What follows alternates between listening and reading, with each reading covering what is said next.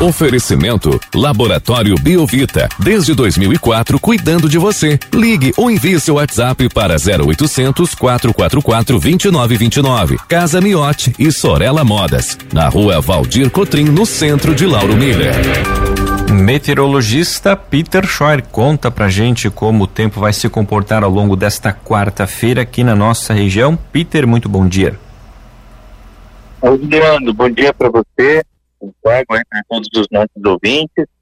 No geral, é um dia que segue ainda sob a influência dessa baixa pressão que está atuando já desde, a, desde o fim de semana. Muitas nuvens, momentos de melhora, onde o sol até se mantém presente por intervalos, proporcionando até um certo mormaço. Hoje a temperatura máxima deve chegar a uns 27, 28 graus. Ontem, por exemplo, chegou a 25. Então a gente tem momentos um pouco maiores de melhorias, mas ainda a condição de chuva ela prevalece. Tem chance de chuva a qualquer hora do dia, hora uma chuva fraca, hora uma chuva um pouco mais forte, mas o sol ele aparece um pouquinho mais. E com relação a essa quinta-feira, o sol ele aparece um pouco mais ainda, pode chegar até os 30 graus, sol, períodos de muitas nuvens, e algumas pancadas passageiras que ainda podem acontecer por conta aí ainda da influência dessa baixa pressão. Como ela vai estar tá em fase de desmanchamento, ela vai estar tá, assim se diluindo já no oceano, então o efeito dela é muito pouco ainda, mas ela ainda tem um pouco de energia para estar tá trazendo algumas pancadas passageiras. Agora, com relação a sexta e o fim de semana, a condição é bem tropical, digamos assim. O calor ele predomina, a temperatura ela segue alta, provavelmente acima dos 30 graus, tanto na sexta, sábado, domingo, pontualmente chega até uns 33, 35 graus, então vai ser bem quente mesmo. E como vai ter bastante umidade na, na baixa atmosfera, tem risco para ter a formação desses temporais típicos de verão que atuam de maneira irregular. Numa área dá aquele baita temporal com chuva, trovoada, granizo e ventania, e numa área próxima vizinha muitas vezes não passa de uma ameaça.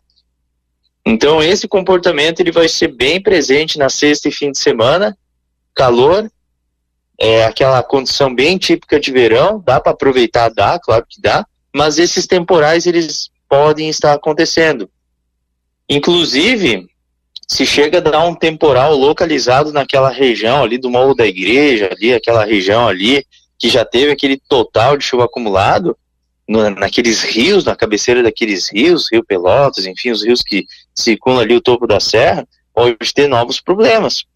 E essa chuva que aconteceu ali naquela região do Morro da Igreja foi uma chuva extremamente localizada.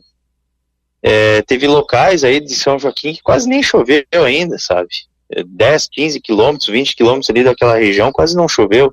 Então é algo assim bastante pontual mesmo que teve ali naquela região, mas que acaba influenciando principalmente os rios e alguns, algumas, algumas uh, áreas de encostas, enfim, então bastante atenção. E lá no, no, no leste do Paraná, lá a situação tá, tá crítica mesmo.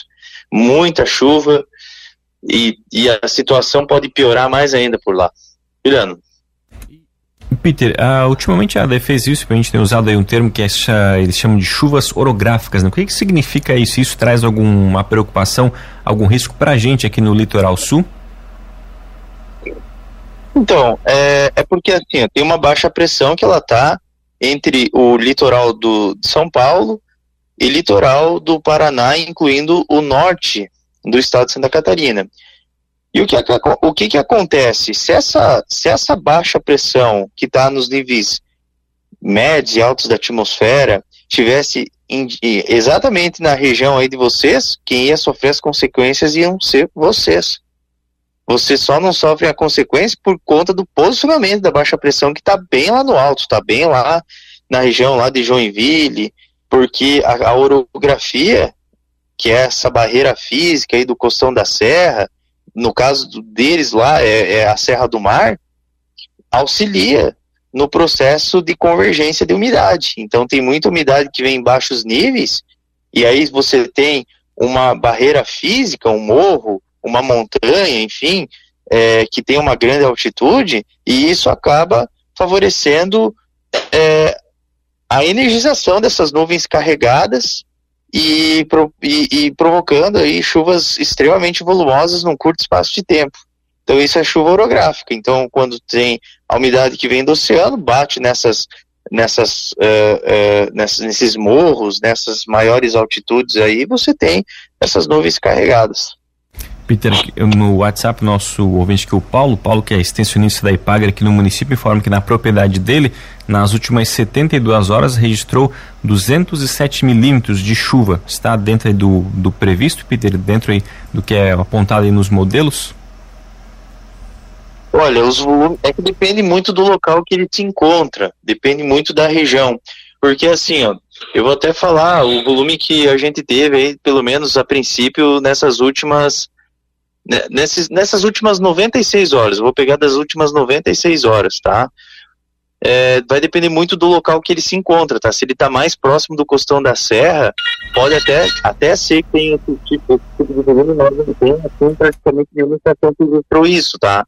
Por exemplo, Siderópolis, 159 milímetros, a região ali é, de Uruçanga, 100 milímetros, 118 em Tubarão, 112 na região de Braço do Norte. Então ela está variando entre 100 e 120 milímetros no geral, na maioria das áreas. Vai depender muito de qual tipo de pluviômetro que ele tem.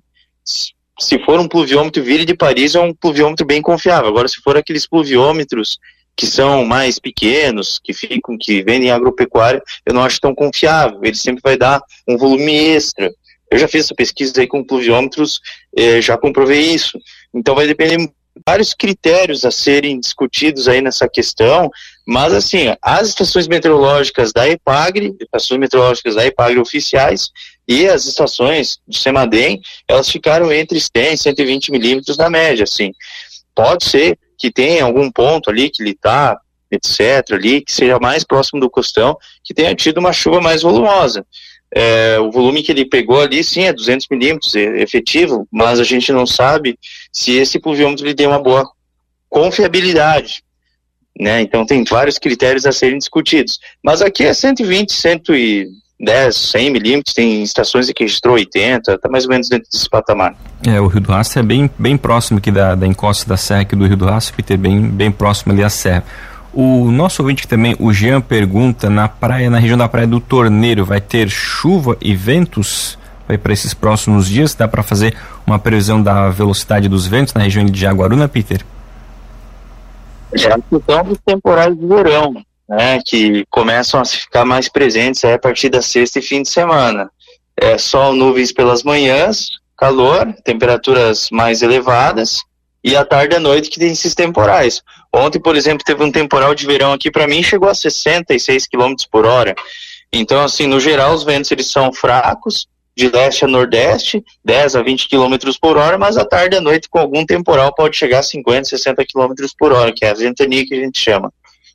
Tá certo, então, Peter, muito obrigado pelas informações. Uma ótima quarta-feira para você. A gente volta ainda ao longo do dia de hoje aqui na programação para atualizar todas as condições do tempo. Um grande abraço e até logo mais. Abraço, tudo bom, até logo mais.